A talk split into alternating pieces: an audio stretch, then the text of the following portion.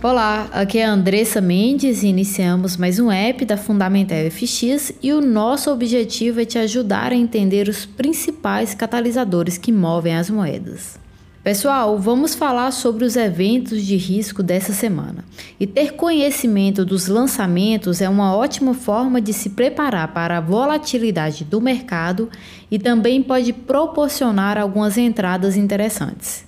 E recapitulando, o mercado de câmbio foi instável essa semana e quem está no grupo dos investidores aproveitou alguns insights que enviamos e as posições que montamos a favor do tom de risco negativo. E na escala macro, a ação do preço foi confusa e isso está dificultando o nosso trabalho. Mas ontem tivemos novas informações da relação Estados Unidos e China, e isso deu impulso para o mercado correr para o apetite ao risco. Mas posso dizer que ainda é cedo para tomarmos uma decisão de otimismo baseado nesse catalisador. E tivemos decisões de políticas monetárias e recomendo ouvirem o podcast Visão Semanal FX lançado ontem, onde falo de forma resumida sobre esses acontecimentos. Na segunda-feira não teremos dados relevantes pela manhã, mas à noite teremos o lançamento das condições de negócios da Austrália para agosto. E devido às condições de Covid por lá, acreditamos que pode vir abaixo do consenso.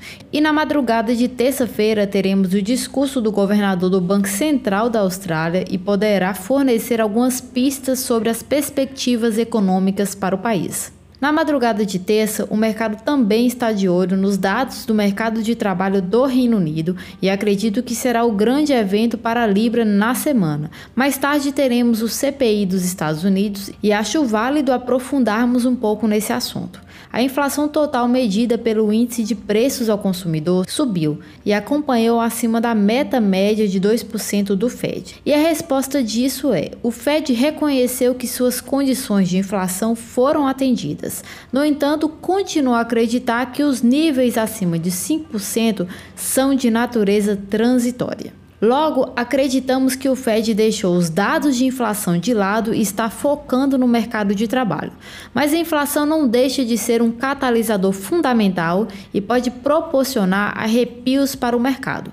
E se o mercado interpretar a inflação como sólida e persistente, isso impulsiona o dólar e os rendimentos reais e pode pressionar os ativos de risco. E na terça-noite teremos a leitura da confiança do consumidor para a Austrália e provavelmente também será impactado pelos surtos recentes no país. E apesar da contagem diária de casos permanecer perto dos níveis recordes, as autoridades disseram na quinta-feira que os negócios de Sydney poderiam reabrir assim que a população atingir 70% vacinada e acredita que essa meta será atingida em meados de outubro. E nesse momento, cerca de 44% da população está totalmente vacinada. E depois teremos lançamento das vendas de varejo da China e pode mostrar que a recuperação está dificultando também devido aos casos de Covid na região. E na quarta-feira de madrugada teremos lançamento da inflação da Inglaterra e pela manhã do Canadá.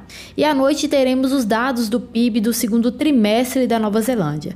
E os fortes dados sobre os gastos do consumidor e manufatura apontam para uma recuperação robusta no segundo trimestre, embora tivemos o bloqueio nacional recente. De qualquer forma, acredito que o impacto será limitado para o dólar neozelandês. E depois teremos o lançamento da balança comercial do Japão e o consenso prevê uma expansão em agosto, em grande parte impulsionado por exportações mais fortes ao longo do mês, e à medida que os embarques aumentaram fortemente. E logo depois teremos os dados do mercado de trabalho australiano. Já na quinta-feira, teremos os dados para as vendas de varejo dos Estados Unidos e o consenso prevê que as quedas continuarão a acontecer, mas num ritmo mais lento do que em julho. Mas acredito que isso não impactará tanto o dólar, pois o mercado está de olho para o curso da política monetária.